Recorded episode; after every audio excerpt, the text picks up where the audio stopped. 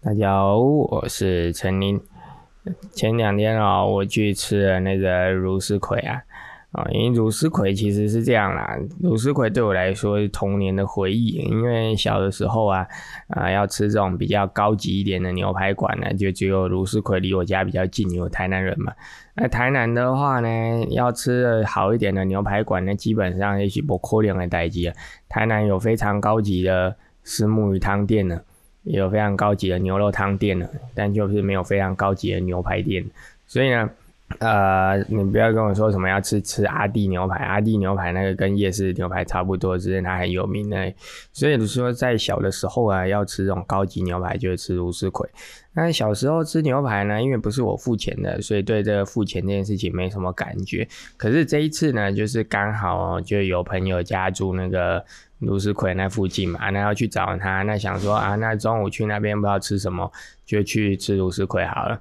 啊，那这中间有一个插曲啊，就是我太太说啊，卢思奎要打电话去定位，我就说这种店呢，打电话去一定都跟你说没有位置啊，就像打电话去 A 卡也从来都跟你说没有位置一样。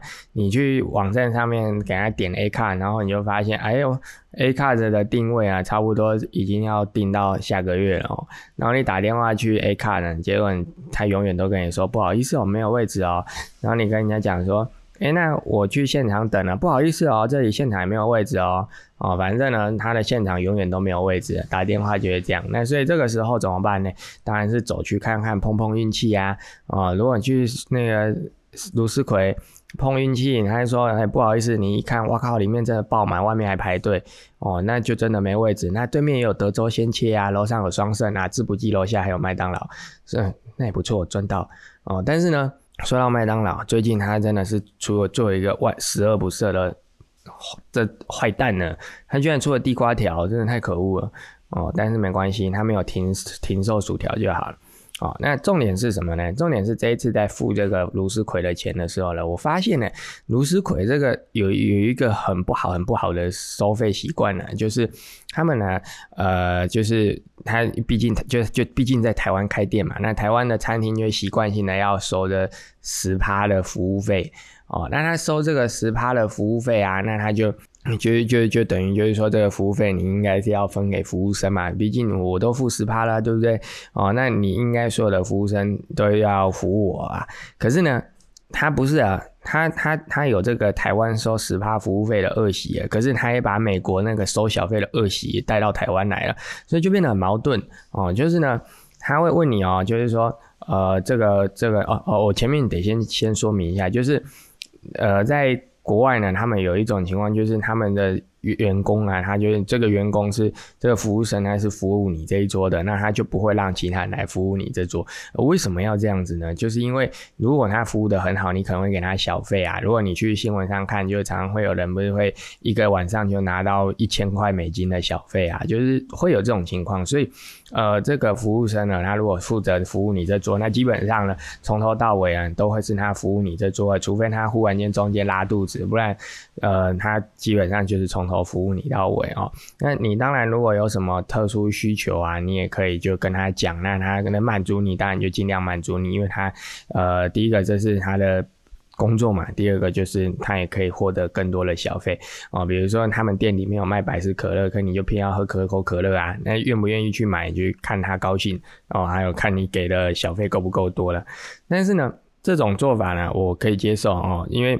毕竟服务费服务是有价的嘛，可是呢，卢思奎就让我非常不能接受，就是他收了十趴的这个服务费，可是呢，同时又把这个恶习把他带进来哦，就是你没给小费啊，就好，或者是说你他不是负责你这张桌子的呢，他就不管你，于是呢，就发生我要叫个水哦啊，结果呢，等了很久，哎，我们这桌的服务生不见了。哦，因为他去服务别桌了，然后呢，跟其他的说，哎，我不好意思，我要水，我要酒单哦，这样就一脸不情愿，就一脸塞云的拿给我，我就觉得说，这这是什么情况？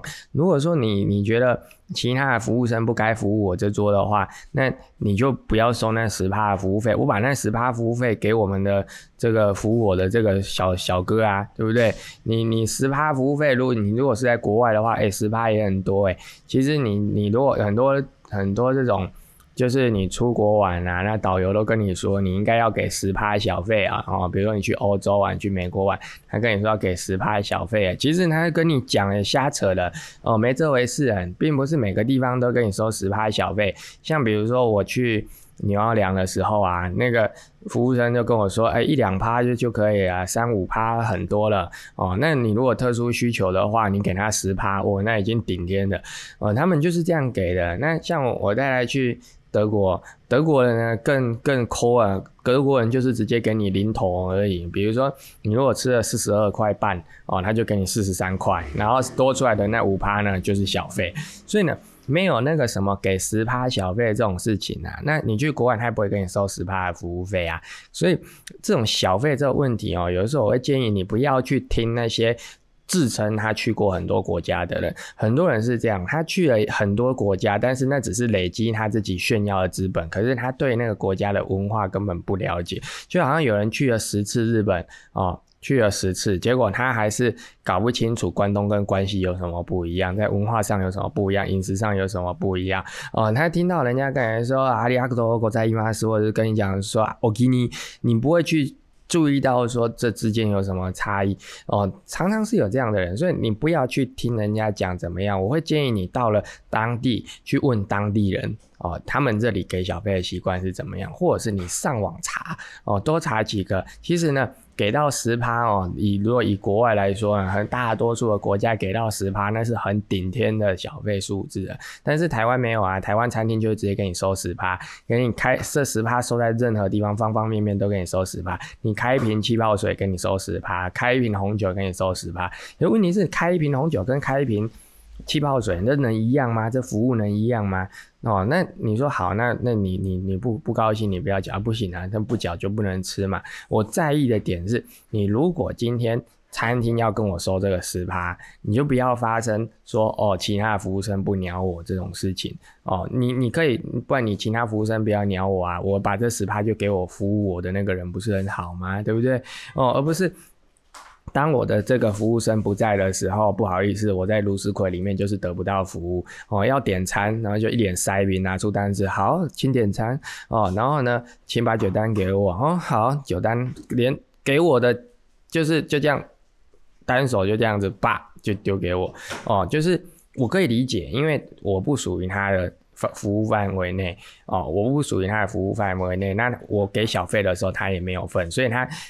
不要去给我良好的服务，这事情我可以理解。可是，那你餐厅就不要跟我收十趴的服务费啊！你是餐厅跟我收十趴的服务费，然后结果搞了半天，整间店就只有一个人愿意服务我，那这这什么情况？所以呢，呃，觉得呢，就是说，呃，卢思奎的做法呢，这可还蛮美式的啦。但是呢，美式的，你既然要美式的，那你就美式到底哦，你不要又要收十趴的服务费。你去美国玩的时候，他也不会跟你收十趴服务费啊。你要是把把这个台湾的这个十趴习惯呢带到美国去啊，我可以跟你讲，你到每一家餐厅呢，你都像贵宾一样的存在。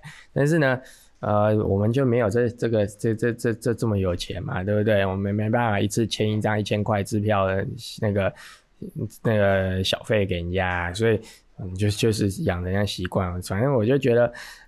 呃，我只能说啦，有些店哦会慢慢的萎缩，不是没有原因的。吃久了你就觉得说莫名其妙，就好像呢另外一家餐厅哦，这个这个今天已经讲了够多人家的坏话了，我今天就串讲，最后讲另外一家，下次呢我再详细讲，就是。呃，有一家台北很有名的这个牛排馆，然后他后来搬家了。搬家之后呢，哇，那整个公餐品质大幅下降，连圣佩利洛这种气泡水呢，都给你保特瓶的。应该是说吃这种餐厅，它的这个圣佩利洛气泡水应该要给你玻璃瓶的哦。你要给人家收这样的水质，你就要给人家相应的东西。可是不是啊，他就给你塑胶瓶的那个。那个圣佩里洛，塑胶瓶的圣佩里洛，那是没有预算的时候在喝的东西啊，那根本不能称为圣佩里洛，那只能称为圣佩里哦。所以呢，有的时候呢，就觉得说，哎，你要做这个东西，我宁可你涨价哦，就是我宁可你涨个价嘛，没关系，但是不要把这服务缩水了。我来你这边吃就想吃好一点的东西，结果你又给我缩水的服务，那这样子何必呢？对不对？所以哦，有的时候我觉得现在都是很多人都会说啊，现在经济不景气，餐厅难开啊。但我必须说，有的时候呢，还是必须检讨一下自己，为什么会发生这样的情况哦。今天就跟聊到这，大家聊到这里哦。另外一家店的那个奇葩事迹呢，我们就下次再聊哦。下次见，拜拜。